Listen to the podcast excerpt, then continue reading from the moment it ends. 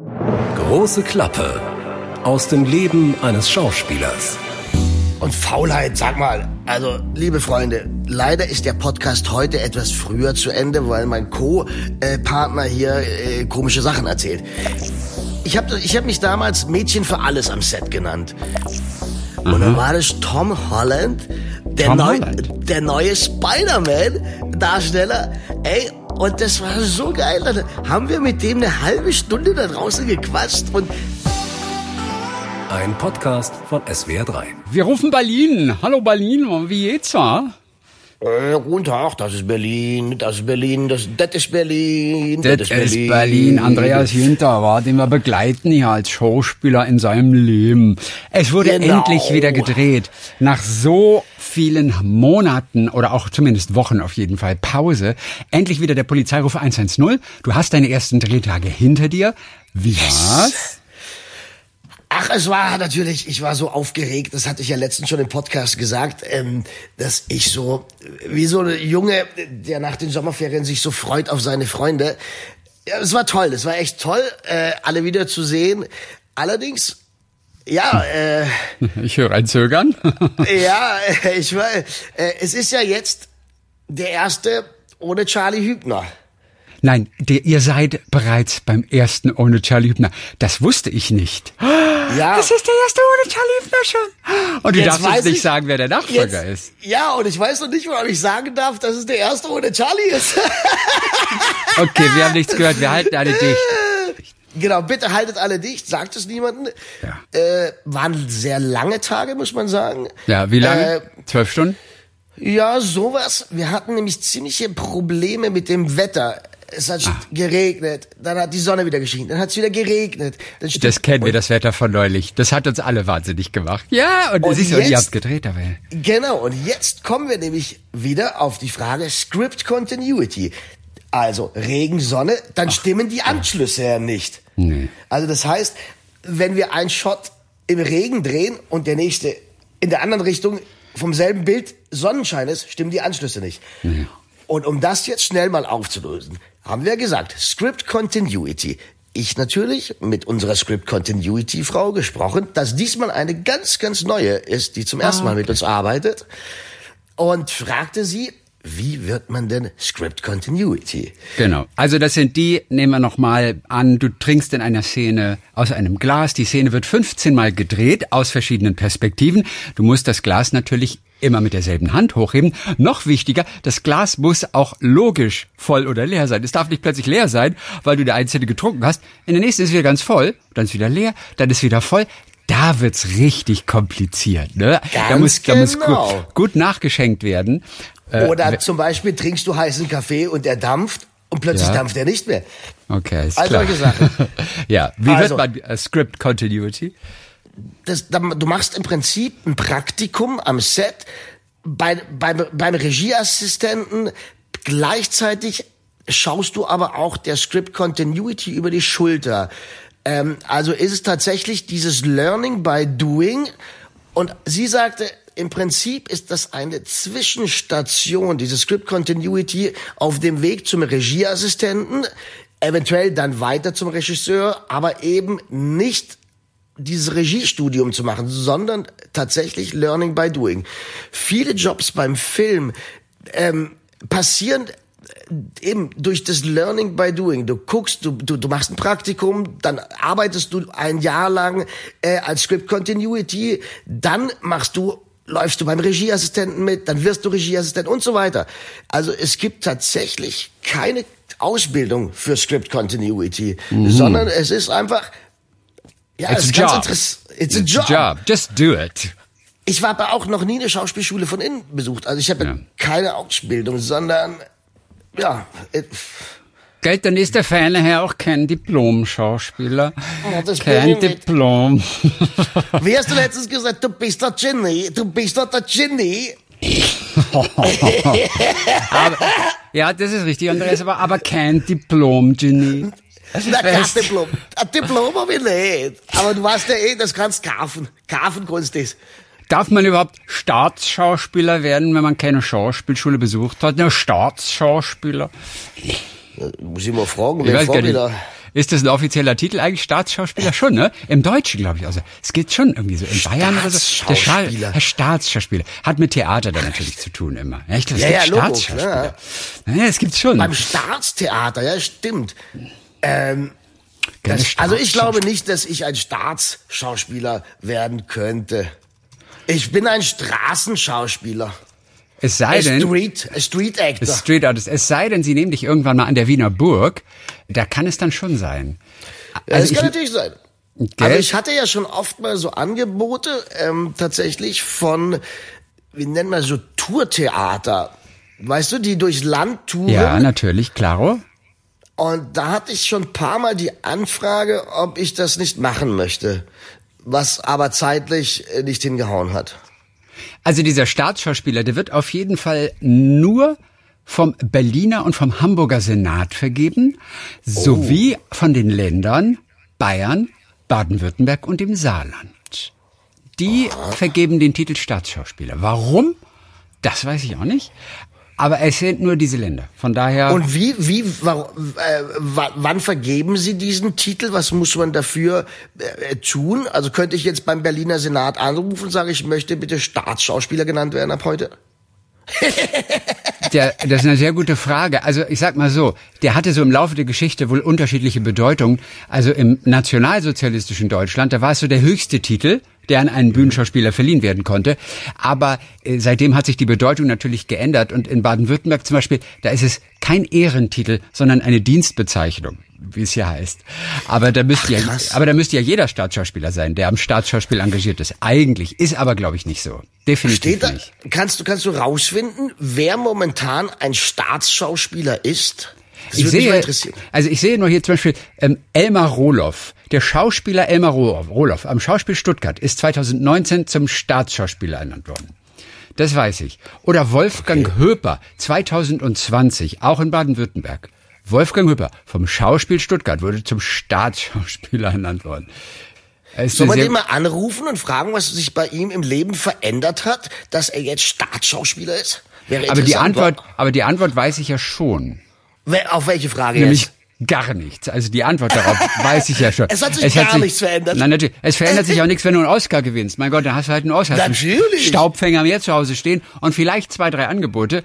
Aber ich habe ja mal mit. Quatsch, die Gage wächst um das 15-fache, wenn du einen Oscar hast. also, ich habe ja mal mit einer Oscar-Preisträgerin mich in New York am äh, Theater unterhalten. Mhm. Die hatte mal einen Oscar gewonnen. Wenn du den Oscar gewinnst, erhöht sich deine Gage um das 10 bis 20-fache in dem Moment. Aber ist es immer so? Das ist immer so, bei jedem Oscar-Preisträger. Also, äh, Christoph Waltz, Ja. Inglourious Bastards gedreht, zu einer normalen Gage. Oscar gewonnen und danach für seine nächsten Filme zwar 10 Millionen pro Film. Äh, Es läuft nicht bei allen so. Also ich unterhielt mich mit dieser Schauspielerin. Sie heißt Merce- Mercedes Ruehl. Und sie hat einen Oscar gewonnen für The Fisher King. Zusammen mit Robbie, Robin Williams hat sie gespielt. Und sie bekam den Oscar für die beste Nebenrolle. Da geht es, vielleicht erinnert sich der ein oder andere nochmal drum, äh, dran, da geht es um äh, einen Radiomoderator auf dem Höhepunkt seiner Karriere, bekannt für sein loses Mundwerk und seine Sprüche und so weiter. Und da rufen Hörer in seiner Sendung an und lassen sich aber trotzdem, obwohl er so einer ist, äh, beraten. Und eines Tages ruft aber Edwin an. Und ausgelöst durch eine zynische Bemerkung von, von Jack über Yuppies, läuft der in einer sehr angesagten Bar Amok und richtet ein Blutbad an. So, Lucas, geplagt von Schuldgefühlen, versinkt also in den folgenden Jahren in Selbstmitleid, stürzt in Alkohol und Schulden ab. Und es ist wirklich alleine die aufopfernde Liebe einer Videothekenbesitzerin. Das ist Anne und das ist Mercedes Rühl, die verzweifelt gegen seine Launen ankämpft. Und es ist einzig diese wirklich Liebe, die dafür sorgt, dass er nicht völlig abgleitet. Und eines Abends lernt er einen Obdachlosen kennen, der ihm gemeinsam mit anderen Obdachlosen eher zufällig das Leben rettet. Und Robin Williams ist einer von diesen. Und Mercedes Rühl, also diese Videothekenbesitzerin. Und sie spielte Theater, das war vor, vor anderthalb Jahren kurz vor Corona, wenn du mich fragst, äh, nee, äh, vielleicht ein Jahr davor. Und äh, sie kam eben nach dem Theaterstück, kam sie eben raus, dann haben wir uns noch schön unterhalten und so weiter und ganz nett. Und sie hat gesagt, wie wenig Rollen sie noch bekommt. Und ich habe gesagt, ja, aber äh, entschuldige Mercedes, du hast doch einen Oscar. You have an Academy Award. Und was weiß ich. Und dann sagte sie, ja, aber ähm, es, es, es gibt kaum Angebote für sie. Ach, interessant. Ja. Also, sie hat einen Oscar. Ja, ja, Andreas, sie hat einen Oscar. Das musst du dir ja, mal vorstellen. Ja, das ist Wahnsinn. Und mehrere Theaterpreise auch natürlich noch gewonnen. Also die hatten Golden Globe gewonnen, die hatten Tony, das ist dieser große Theaterpreis Ja, ja, ja, in New York. Ja, äh, zwei Obie Awards, das sind so auch noch Theaterpreise aus New York. Also die hat die alle mal gewonnen. Also auch äh, große Theatergeschichten. Und wie gesagt, sie hat, sie ist Oscar-Preisträgerin. Jeder Film kann immer damit werben und Oscar-Preisträgerin Mercedes Rule. So, und da denkst du doch, dass sie für die nächsten Jahrzehnte einfach ausgesorgt hat. Ja, Logo. Aber, aber ähm, hat sie nicht. Natürlich hat sie so einige Rollen gehabt. Aber seit 2004 irgendwie lief ganz, ganz, ganz, ganz wenig. Und sie war in Last Action Hero sogar dabei. Kurze Zwischenfrage. Meinst du wirklich, sie hatte ganz wenige Angebote oder hat sie Angebote ge- bekommen, sie hat, die sie abgelehnt hat, weil das... Nein, ich- äh, also weißt du, wie ich meine? Ja, natürlich, weil sie sagt, äh, das ist unter meiner Würde. Aber ganz ehrlich, wenn du keine Angebote hast, dann nimmst du auch irgendwann Angebote an, die nur so halbwegs okay sind. Wahrscheinlich aber, ja. Ja, aber sie hatte keine entsprechenden Angebote. Also richtig Durststrecke. Deswegen war Krass. sie auch so happy, dass sie am Broadway wieder Theater spielen durfte. Und die ist toll. Also die ist eine großartige Schauspielerin. Ja, ja. Interessant, so, ja. Also komm, kommen wir dazu. Ja, äh, das ist also der Staatsschauspieler. Also das ist ganz interessant. äh, um, also ich habe ja noch, äh, dafür gab es keinen Preis, aber was interessant war, mein erst, meine erste Hauptrolle war ja, ähm, äh, habe ich 1999 in dieser damals neuen Reihe Jenny Berlin gedreht. Das hieß dann später äh, äh, irgendwas Kripo Hamburg, Krimi Hamburg, äh, Polizei äh, Hamburg mit Aglaya Schischkowitz. Und Ah, Aglaya. und da ging es darum, dass ein Jugendlicher auf der Suche nach seinem Vater war und auf dem Weg, das war so ein bisschen Roadmovie, hat er zwei Menschen umgebracht. Und mit Johannes Fabrik Regie, ein ganz, ganz besonderer, toller, intensiver Regisseur. Und wir haben diese Rolle sehr emotional erarbeitet. Und der Film lief, mega, mega Quote, alles tipptopp, meine erste Hauptrolle. Ein halbes Jahr kein einziges Angebot. Ja. Es war ganz verrückt. Und damals war ich noch eben so jung und habe dann sehr an mir gezweifelt. Fuck, ey, habe ich war das doch scheiße gespielt, aber das war, die haben doch alle gesagt, es wäre ganz gut gewesen. Aber du kannst ja nie jemanden glauben in dem Geschäft, in eurem dreckigen Geschäft. Da weiß man noch nie, da wird man doch ständig umschleimt, oder? Und hinter Ja, deinem ja. Rücken sagen sie, äh, der Günther, äh, den nehmen wir nicht mehr. Oder? Das ist doch, das ist doch voll ein Drecksgeschäft voller Lügen, Andreas. Beweis das Gegenteil. Ja, aber damals, wenn du so jung bist, äh, weil ich war ja ein No-Name, es war mein erster großer Film, ähm, und da haben, da haben sie da schon die Wahrheit, also keine Ahnung, Ja, aber es ist manchmal Nein, das interessant, dass du, ähm, manchmal ist es plötzlich ganz ruhig. Und es passiert gar nichts, obwohl top gelaufen, deshalb meine ich, sie kriegt den Oscar. Mhm. Und ja, interessant. Und bei Christoph Walz war es ja wirklich so, ich weiß gar nicht wie, der hat ja in Glorious Bastards, ich weiß jetzt seine Gage nicht, aber auf jeden Fall äh, war danach seine Gage mega. Ja, also ich weiß gar nicht, was der, man müsste mal googeln, was der jetzt pro Film kassiert. Ich würde mal sagen, um die 15 Millionen pro Film. 10 Millionen pro Film wird, kannst du das googeln mal schnell? Gage äh, Christoph äh, Walz? Würde mich echt kurz würde- interessieren. Ja, Bitte, äh, als bitte machen das. Du, aber als würde das irgendwo stehen, Andreas, ganz ehrlich. Also, Ja, sicherlich steht das doch. Steht das na, alles. das steht. Ah, Gage, Christopher. Ja gut, das Ja, stimmt. Manchmal wird das offiziell geführt, oder? Das selber sicher. Ga Gage Christoph Walz. Das würde mich echt mal interessieren. Gehaltsreporter.de. ich weiß nicht, ich weiß nicht, ob die Seite Ob das aussagekräftig ist? tatsächlich aussagekräftig ist. Zwei, Mil- 100 Millionen, tausend. Ja. Äh, Also, also, hier steht Christoph Walz für eine Nebenrolle vermutlich 450 Millionen Dollar. Wow. Das ist 400, Nein, ich weiß, dass das Spaß war. Spaß. Ich weiß natürlich. 450 Also- Millionen. Also, also, also hier ist ja von die Rede von Django Unchained von Tarantino. Ja, das war, Ähm, da bekam wohl Leonardo DiCaprio als Hauptdarsteller 20 Millionen US-Dollar angeblich. Walz spielt eine der wichtigsten Nebenrollen. Es wird also gemutmaßt, Er dürfte Einnahmen haben von circa vier bis fünf Millionen US-Dollar. Ja, Wahnsinn. So das, steht war auf ja, dieser Seite. das war ja sozusagen dann der zweite Film äh, äh, äh, nach dem Oscar-Gewinn, oder? Ist ja wurscht. Auf, Auf, jeden Fall Auf der anderen Seite steht hier, ey, ganz ehrlich, auf der anderen Seite steht hier, das ist eine Schlagzeile. Christoph Walz ist der bestbezahlte Schauspieler der Welt. What the fuck? Äh, Ja, es war ein hartes Jahr für den Schauspieler, doch immerhin hat er noch seine Million, um den Schmerz zu lindern. Schreibt die Zeitschrift People with Money.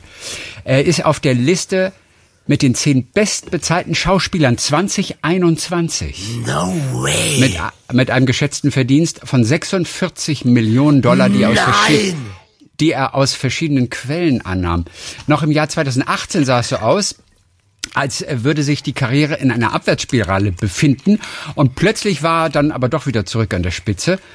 Das berichtet die Zeitschrift People with Money am Dienstag, den 1. Juni. Walz, höchstbezahlter Schauspieler der Welt. Krass. Ja. Hey, das aber, aber, ich ganz, aber so ganz ehrlich, toll. das kann, ja, aber das kann doch gar nicht sein. Ich, also, weiß ich nicht. Er hat ja, also erstmal muss ich sagen, ich freue mich für diesen Menschen so dermaßen. Ich meine, das muss man sich vorstellen, bevor der Inglourious Bastards gedreht hat, der hat ja nicht so viel gedreht und der ist so eigen und, und der hat ja so eine Suffisanz in seinem Spielen, die ich sehr, sehr liebe.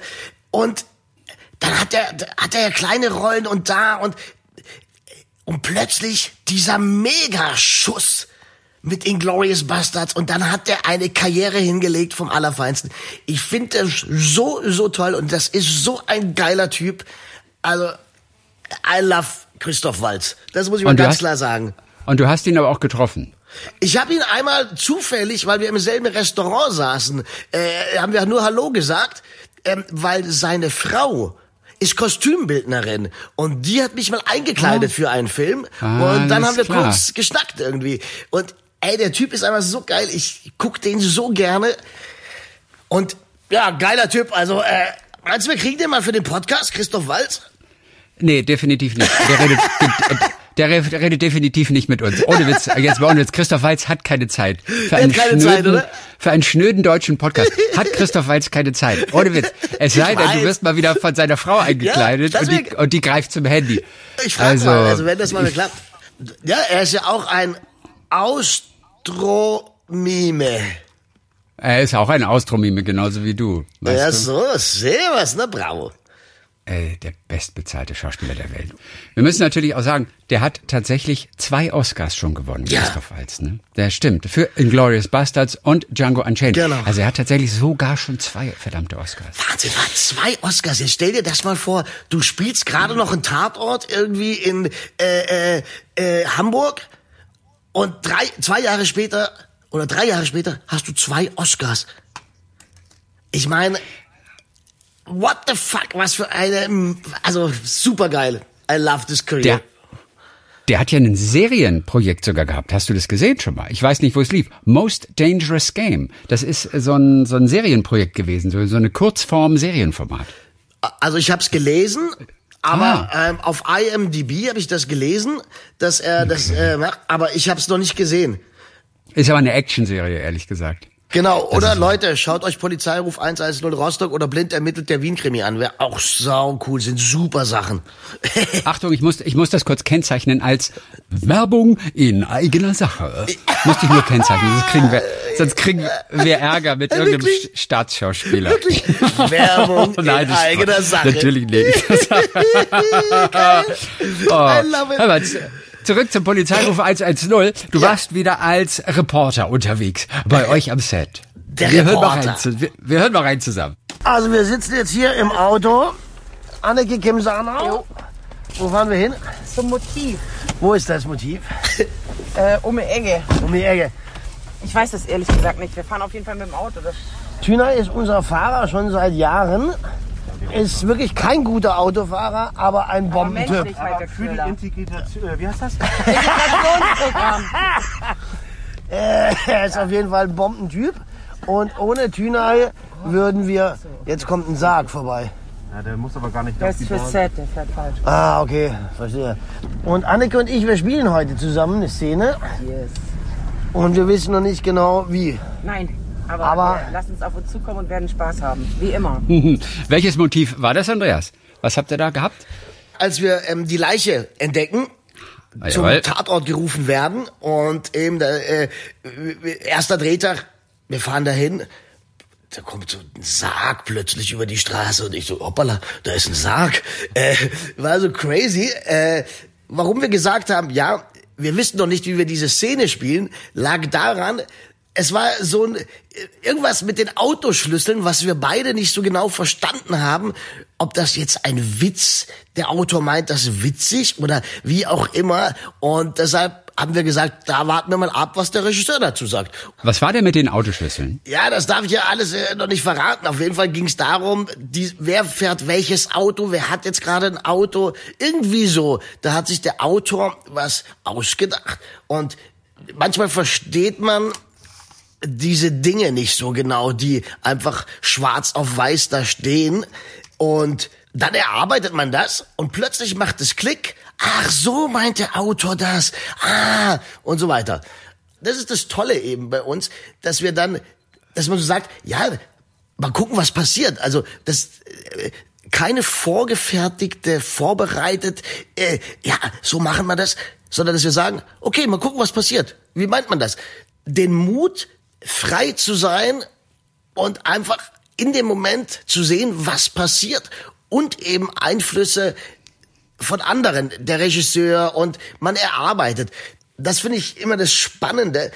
Ich weiß noch, ich habe mit der großartigen Evelyn Hamann, kennst du Evelyn Hamanns Natürlich, Geschichten Evelyn aus dem Hamann, Leben? Evelyn ah, die von Hamann. Loriot. Mhm. Genau. Mit der habe ich damals eine Folge Evelyn Hamanns Geschichten aus dem Leben gedreht. Und ich kam ans Set und Evelyn Hamann hat alles bis ins kleinste Detail vorbereitet. Und sie war dann so irritiert, dass ich plötzlich links neben ihr stehe, weil sie davon ausgeht, dass ich rechts stehe. Und dann meinte sie, Andreas, das geht bitte nicht. Sie müssen rechts stehen. Und ich so, ja, aber äh, verstehe ich jetzt nicht, da komme ich ja da nicht hin. Nein, Sie müssen bitte rechts stehen. Also es war alles genau vorbereitet von ihr in ihrem Kopf und es musste so stattfinden. Und das ist interessant und und diese Freiheit, die wir haben, erlaubt halt, dass ganz viel situativ entsteht. Also das macht schon Spaß, genau. Aber das klingt schon nach Faulheit manchmal irgendwie. Ach, wir gucken mal, wie es ist. Ich Nein, denke, nein, dass beim nein. Film doch eigentlich immer alles so genau organisiert ist, alleine weil das Licht, weil die Kamera natürlich genau wissen muss, wo du stehst, da macht es doch schon einen Unterschied, ob du plötzlich links oder plötzlich rechts stehst. Ja, aber jetzt bist du ja komplett falsch, mein lieber Freund. Also, Ja. du fängst ja äh, nicht an, dass ein Regisseur und ein Kameramann kommt und sagt, du stehst da, du stehst da, du stehst da, sondern du machst ja eine Probe, macht ihr Schauspieler mal, was ihr denkt. So, und dann leuchtet man und dann positioniert man, weil wir müssen uns ja konfigurieren. Und Faulheit, sag mal, also, liebe Freunde, leider ist der Podcast heute etwas früher zu Ende, weil mein Co-Partner hier äh, komische Sachen erzählt.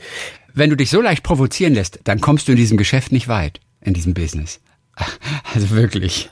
Ein bisschen mehr, bisschen mehr Gelassenheit, verstehst du? Ihr Österreicher, an euch prallt doch alles ab. Ja, das war ein Witz, verstehst du das nicht? Verstehst du den Humor nicht Das oder war- was ist los? Ja, Das war, ein, das war ein Witz. Das war ein auf jeden Witz. Fall, auf jeden Fall ging der Sarg in die falsche Richtung, weil du warst überrascht und du wusstest auch nicht, dass der Sarg zu eurer Produktion gehört, oder? Ich wusste jetzt nicht, dass das, also es waren ganz ehrlich drei, zwei Särge, die da angefahren kamen und ich war jetzt irritiert, weil das eigentlich nicht in dem Bild stattfindet, was wir gedreht haben. Deshalb war ich nur irritiert und du kommst so ans Set und es war ja mein erster Tag. Alles voller Polizeiautos, voller Polizeikomparsen, äh, äh, dann eben Särge und äh, und plötzlich bist du halt da. Das ist so, wow, jetzt geht's los. Jetzt, da ist das Set. Und so. Ja. Überrascht halt einen, wenn du plötzlich alles dann visuell siehst, was du erstmal nur gelesen hast. Dabei wart ihr ja noch auf dem Weg erst zum Motiv. Wir sind ne? so Ihr wart ja noch gar nicht am Motiv. Ja, ja. Im Prinzip war das, du, wir sind die Straße zum Motiv gefahren, was ja ein Wohnhaus war. Und dann auf der Straße sammeln sich ja dann sozusagen die Polizeifahrzeuge, dieses äh, Fahrzeug mit den Särgen, Leute vom Team, die Komparsen stehen rum. Und dann weißt du, da ist das Set. Wenn wir dann links reingehen, in diesem Haus spielt sich alles ab. Und auf der Straße ist halt alles, was da momentan nicht am Set ist. Mich wundert ehrlich gesagt, dass die Produktion den Namen des Nachfolgers von Charlie Hübner noch so geheim hält. Denn ihr dreht bereits jetzt. Und da sind doch auch Journalisten. Und die sehen doch auch, welche Schauspieler da teilweise ähm, auf der Straße stehen. Das kriegt doch einer raus im Prinzip. Das kann man doch kaum geheim halten eigentlich. Denn ihr dreht offiziell. Normalerweise gibt jede Produktion auch all die Daten raus. Wir beginnen mit diesen und diesen Dreharbeiten, einfach um das schon mal ins Gespräch zu bringen. Das ist ja eigentlich PR von, von Produktionsfirmen zurzeit. Aber da wollen sie es geheim halten, das schaffen die doch nie. Vielleicht habe ich schon viel zu viel hier gesagt, dass wir drehen und ohne Charlie drehen. Vielleicht kriege ich jetzt auch einen mega Anschiss vom Sender und fliege aus dem Polizeiruf. Das kann jetzt ja alles passieren. Ja, das kann passieren. Und deshalb ähm, wäre es halt super gut, wenn ich dann einen Job bei euch in Baden-Baden als äh, Co-Moderator von dir bekomme oder sowas. Oder halt als Fahrer. Da, wo du mal angefangen hast. Ihr habt doch so schön hier über den Tünay, wie hieß er, glaube ich noch? Tünay. Tünay. Tünay, das ist Tünay euer ist- Fahrer und ja. schon, schon seit vielen Jahren. Seit viel, Tünay ist Oh ja. ein super Typ. Äh, wirklich. Ja, warum? Warum ist das denn lustiger oder was? Nein, Tünay, also als Fahrer, ein Fahrer muss Verschwiegenheit haben, er muss loyal sein und ja, und Tünay ist entspannt. Das ist so vertrauensvoller, guter Typ einfach. Ähm, und über Jahre hinweg baut man ja auch äh, eine Bindung auf. Und manchmal ist es so, dass, wie wir ja schon gesagt haben, ich drehe dann zwölf Stunden. Ich darf ja das Set an diesem Tag nicht verlassen. So, jetzt habe ich aber, muss ich was einkaufen. Ich komme aber nicht zum Einkaufen, einfach weil ich darf das Set nicht verlassen, auch wenn ich eine Stunde frei habe. Und dann bittet man den Fahrer, lieber Tünay, könntest du so lieb sein, ich brauche das und das, könntest du mir das organisieren? Und er ist für alles da, er ist so hilfsbereit, einfach ein geiler Typ. Also den lieben Ist- Anneke und ich sehr. Ist das nicht die Aufgabe von einem Setrunner? Denn auch du warst ganz am Anfang Setrunner und bist dann Fahrer gewesen mal. Was macht denn der Setrunner? Ein Setrunner organisiert sozusagen, er ist so, es gibt den Set-Aufnahmeleiter, der organisiert das Set. Also sprich, wo steht alles? Timing von den Dispo, äh, wann ist Andreas in der Maske, wann ist Anneke in der Maske, wann kommen die ans Set, wo steht das Catering, wo ist das? Der organisiert das ganze Setleben. Und ein Setrunner ist sozusagen der Assistent von diesem Set äh, Aufnahmeleiter. Und ein Ja. Setrunner wird dann losgeschickt, zum Beispiel, also, wenn es darum geht, jetzt müssen die Bänke fürs Mittagessen, die Tische fürs Mittagessen aufgebaut werden. Das machen Setrunner. Oder aber er holt schnell äh, Kaffee, Sandwiches. Oder ähm, alles klar, Andreas ist zu spät, renn bitte schnell runter in seinen Wohnwagen, hol ihn.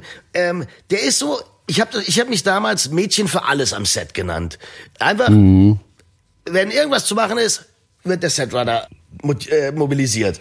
Und ein Fahrer organisiert erstmal die gesamten Fahrten. Das heißt, sagen wir mal, der Kamera fehlen Filter, über die wir dann irgendwann auch nochmal genauer reden werden. Dann sagt der Kameraassistent dem Fahrer, wir brauchen den und den Filter. Dann fährt er zum Kameraverleih und holt die Filter. Oder er fährt die Schauspieler. Oder er holt was dort ab. Er fährt einfach, es muss ja wahnsinnig viel organisiert werden. Ähm, und deshalb hat man diese Fahrer. Und wir Schauspieler dürfen ja aus versicherungstechnischen Gründen nicht selber zum Set fahren. Ja. Haben wir ja schon mal kurz besprochen. Und also zum Beispiel, ich habe einen Fahrer in Wien, mit dem habe ich jetzt alle Filme eigentlich gemacht. Der Laurenz. Und dadurch in Wien ist es noch für mich intensiver, weil von 22 Drehtagen habe ich 17 Drehtage und zwar Tuschur 12 Stunden pro Tag. Ich komme also zu gar nichts.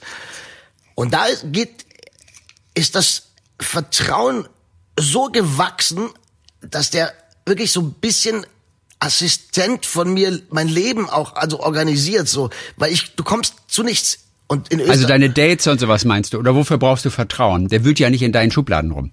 Naja, er hat den Schlüssel für das Apartment, wo ich wohne, falls Gut, irgendwas okay. ist.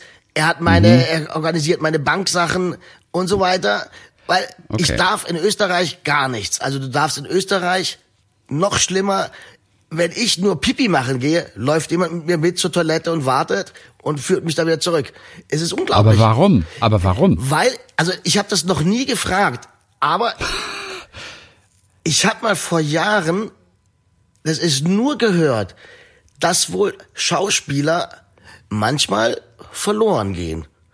Also dann weiß man nicht, wo sie sind. Also sagen wir mal, ich gehe jetzt Pipi machen und dann gehe ich noch einen Kaffeeschal trinken und man erreicht mich nicht. Und irgendwie, man hat immer Angst, dass wir verloren gehen. Glaube ich, dass es so irgendwas ist. Aber das muss, ja, interessant. Und das müsste ich echt mal fragen. In Österreich wirklich läuft immer jemand mit. Ich sage, ich gehe mal kurz auf 17. Jo, Ja. bitteschön, äh, Toni, gehst mit, gell? Gehst mit.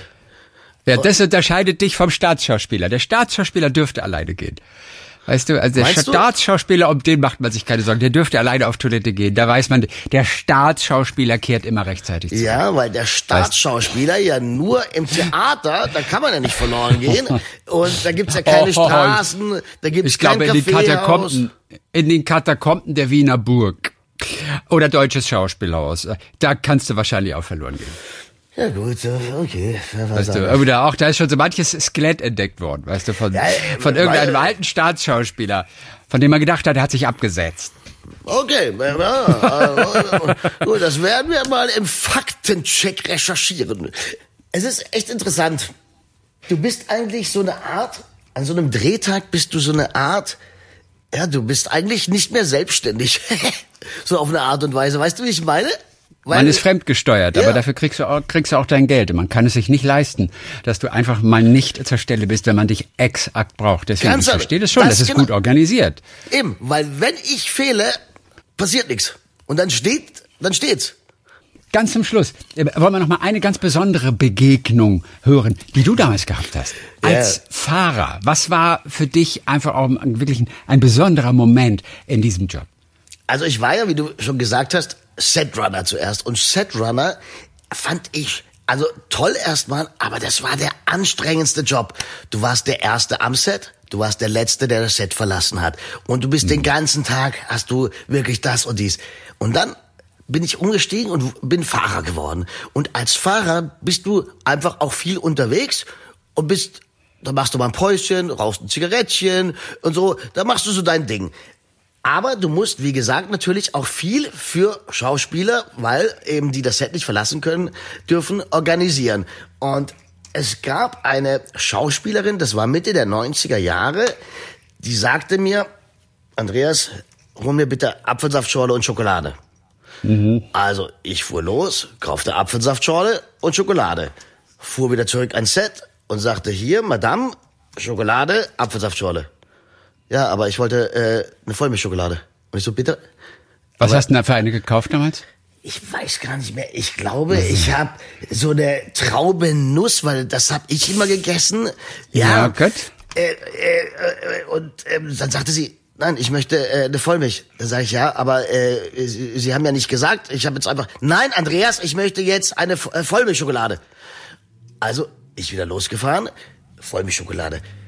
Also, äh, solche Sachen gibt's dann schon und lustigerweise gab's dann 15, 16 Jahre später wieder eine Begegnung mit dieser Schauspielerin. Allerdings war ich jetzt dann auch Schauspieler und äh, wir drehten zusammen. Aber ich mochte das. Ich mochte Fahrer, mochte ich tierisch gerne. Weil du halt immer auch die Nähe zu den Schauspielern hattest.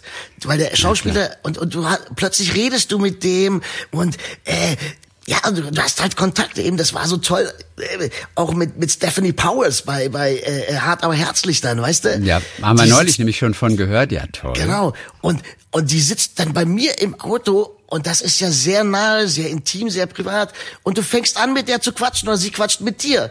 Und ähm, das fand ich immer toll. Also fand ich super als Fahrer. Stimmt, dann werde ich wieder toll. Fahrer, hast du recht. Das ist ein guter Job. ja. Also ich bin ja großer Schokoladenfan, aber die Ja. eine Schokolade, die ich immer vermeide, das ist Vollmilch. Tatsächlich? Weil die ist mir, ja, die ist mir zu, die ist mir zu gewöhnlich. Ich liebe ja Nougat oder Noisette oder meinetwegen Joghurt oder so. Aber Voll, Vollmilch ist irgendwie so So gewöhnlich. lahm, oder? irgendwie. Ja, finde ich auch. Langweilig, also, auch. ja. Also Ja, ich mag ich sag dir- Vollmilch auch nicht so gerne. Meine Favorite ist eben Traube Nuss. Oder, Traubennuss. oder jetzt mit Marzipan fand ich auch toll, habe ich letztens mal gegessen. Marzipan, Marzipan ist ja ohnehin das Beste. Machen wir uns, machen wir uns, machen wir uns nichts vor. Ja. Also das, also das, Christian. Wir haben uns ja übrigens immer noch nie gesehen. Der Tees und der Günther haben sich noch nie live gesehen. bei unserer ersten Begegnung, da ist mal eine schöne Marzipan-Schokoladen. Was für eine interessante Begegnung. Ja. 15 Jahre später, dann Geil, ne? die Frau, die du mal gefahren hattest, mit der spielst du dann plötzlich zusammen und da haben wir diese kleine Schokoladengeschichte. Das wäre dir mit Oscar-Preisträgerin Mercedes Rühl natürlich nicht passiert. Verstehst? Natürlich Die wäre nicht. Super pflegeleicht gewesen. Und ich habe gerade noch mal mein kleines Tagebuch, dass ich so, wenn ich so Reisen mache nach New York und da Theater gucke und so weiter und mit Schauspielern spreche, habe ich gerade noch mal nachgeguckt, ob ich irgendwas von dieser Begegnung mit Mercedes Rühl, weil die so herzlich war, äh, aufgeschrieben habe. Und das Einzige ist, und das Stück hieß Torch Song von Harvey Fierstein, äh, da hat sie gespielt. Und da steht hier einfach mit Mercedes Rühl über Berlin geschnackt. Ach, guck an. Und, und sie sagte zu mir, I love your voice. I love your accent. so, welcher Oscar-Preisträger hat das schon mal zu dir gesagt? I love your voice. I love your accent. Also, das war herrlich. Aber es ist lustig. Das ist immer, Be es ist immer Berlin. Die, die lieben Berlin. Ich, ja, und wenn Sie mal nach Deutschland reisen, Berlinale und so ein Zeug natürlich, dann ist es immer Berlin und Sie lieben es, über Berlin zu sprechen. Und ich weiß, ich habe am National Theatre in London, als ich Brian Cranston im Theater gesehen habe, habe ich danach auch noch das Programmheft von ihm unterschreiben lassen. Und er fragte, auch immer, where are you from? Und so. Ich sagte, yeah, we're from Germany. Oh, I'm going to Berlin next week. I love Berlin. Uh, uh, yeah, my, my, fr my friend Dieter Koslik und so weiter. Weil er dann auf den, weil er dann zehn Tage Berlinale. später auf dem Weg, auf dem Weg zur Berlinale war. Und, äh, und ich hatte gerade drei Tage vorher mit Dieter Koslik gesprochen für meine, Ach, meine? Sendung, meine, meine geil. Talk mit T-Shirt und so. Da haben wir natürlich darüber noch ein bisschen geschnackt und so. Das sind dann natürlich auch besondere Momente. Ne? Mit, Absolut. Mit, mit Br- Brian Cranston. Ach, ja, ja, das, die lieben alle Berlin. Berlin ist für die so spannend und ich war auch vor Corona Abendessen mit einem Freund und dann saß da so eine Runde mit jungen, älteren, ich hörte, sprachen Englisch. Dann gingen wir raus, haben eine geraucht und dann kommt er, kommt so ein junger Typ raus, hey guys, do you have a cigarette? Ja. What you doing? Lalala. Wir kamen so ins Gespräch. Mein Kumpel erzählte, dass er Regie macht. Ich erzählte Schauspieler. Und er, ja, I'm shooting also here a movie. Und so langsam, ich schaute ihn an. Und dann habe ich gesagt, you know what? I know you. I know you, man. Und dann war das Tom Holland, der, neu, der neue Spider-Man-Darsteller. Ey, und das war so geil. Dann haben wir mit dem eine halbe Stunde da draußen gequatscht und er eben auch, hey guys, I love Berlin. Berlin is so fucking crazy and you go to parties everywhere and bla bla bla. Also, und es war, der war so, so lässig und dann schnackt man eine halbe Stunde mit Tom Holland irgendwie Spider-Man, weltweiter Hit irgendwie, rauchst mit dem zwei, drei Zigaretten. Okay, have a nice evening, bye bye guys. Tom Holland, ja, ja, sehr schön. Und mir fällt gerade noch ein bei Brian Cranston. Der spielt in diesem Stück Network. Das war mal ein ganz erfolgreicher Film, wurde dann auf die Bühne gebracht vor äh, zwei, drei Jahren. Und er spielt den Anchorman einer Nachrichtensendung und er dreht aber durch. Ja, und kündigt erst vor laufender Kamera seinen Selbstmord an und zieht dann über alles her. Sein Arbeitgeber, die Welt. Plötzlich steigen die Quoten und sein Satz halt durchs ganze Land. Ich bin stinksauer und ich lasse mir nichts mehr gefallen. Brian Cranston. Und ähm, es gegen Ende dieser Produktion, ähm, und da passiert echt wahnsinnig viel auf der Bühne, kommt Brian Cranston ins Publikum runter und setzt sich mit ins Publikum und guckt sich den Rest des Stückes da an. Und, und da war diese eine Frau auf jeden Fall. Und dann sagt er, können Sie mal zur Seite rücken? Und dann setzte er sich so halb auf die Lehne, halb auf sie. Da ist ja nicht wahnsinnig viel Platz im Theater. Und sie wurde dann so ein bisschen so zur Seite gedrängt und er saß dann zweite Reihe, war das, glaube ich, und schaute da mit. Und dann ging er nachher wieder durch die Reihe durch und wieder auf die Bühne und dann war Applaus. Und diese Frau applaudierte nicht. Nein. Und, und, und, und er guckte sie, ich saß auch relativ weit vorne, und er guckte sie auch noch an und sie war richtig stinkig auf ihn. Und das habe ich mit ihm dann danach noch besprochen. Und er meinte, yeah, yeah, yeah, she wasn't too happy. She was, she was not very happy, I can tell you. und die hat nicht applaudiert, weil die so sauer war, dass er sich zu, zu ihr gesetzt hatte, beziehungsweise ihren halben Platz beansprucht hat. Ich erzähle dir beim nächsten Mal, denn ich habe seine Biografie gelesen, Ah, die, gan- die wahnsinnig toll war. Ich erzähle dir ein, zwei wahnsinnig schöne Geschichten von Brian Cranston beim nächsten Mal. Okay, Aber für heute, Frage, Andreas. Noch eine letzte Ja? Frage hätte ich. Für heute, Andreas. Ja, eine letzte Frage noch. Für heute, heute, Andreas. Andreas. Jetzt frag doch endlich. für heute, Andreas. Also, für heute, Andreas. Letzte Frage, Andreas. Äh, äh, äh, Christian. Also, letzte Frage. Diese Biografie, hat die ein Thema oder ist es einfach eine Biografie? Ja, ist einfach seine Schauspielbiografie. Von den Anfängen seiner Schauspielerei, auch glaube ich, wie er aufgewachsen ist, bis zum Schluss. Bis hin glaubst, zu seinem ersten du Auftritt in einem Theaterstück. Ja, das ist jetzt drei Jahre her. Bis zu seinem ersten Auftritt auf einer Theaterbühne. Der hatte in seinem Leben noch nicht Theater vorher gespielt und spielte dann Lyndon B. Johnson am Broadway. Dreieinhalb Stunden und er war quasi in jeder Szene auf der Bühne. Das war sein erstes Theaterstück, das er je gemacht hat. Wundervoll. Also Bis dahin, das war das aber letzte die Kapitel. Biografie mehr oder weniger eine angelehnt über die Filme wird sein Leben erzählt, an den Filmen. Ja, auch aber natürlich auch, was vor den Filmen durchaus war, als kleiner. Junge, ähm, auch das. Also die typische Biografie sozusagen, oder Autobiografie müssen wir in dem Fall, glaube ich, sagen. Es ist eine Autobiografie, soweit ich meine. Aber nächstes Mal erzähle ich dir mehr, da sind ein paar gute Geschichten dabei. Da bin ich gespannt. Nächstes Mal, Andreas, klären wir auch wieder ein paar Begriffe. Und weißt du, auf welchen Begriff ich mich besonders freue? Oh, jetzt auf den Begriff Schnapsklappe. Ich liebe Schnapsklappe. Das Und- machen wir. Wieder Töne vom Set, liebe Freunde.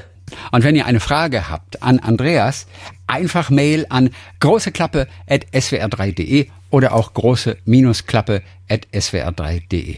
So, Andreas, bei dir wird auch in der kommenden Woche dann wieder gedreht. Wir Yes. sind gespannt, wie es weiterläuft mit dem Polizeiruf 110 und wann wir endlich den Namen von Charlie Hübners Nachfolger zu hören bekommen. Ähm, Ich bin auch so gespannt, wer das ist, ey. bring das mal in die Gänge. Du weißt, du weißt das schon, ey. Du weißt das schon. Ja, du Sau. tschüss, nach wann, das war schön. Grüße nach Ciao, ciao. Berlin. Tschüss. Andreas Günther. Und wenn ihr zufällig Fahrer an einem Filmset seid und Andreas mal fahrt, keine Angst, der will nur spielen. Ein Podcast von SWR3.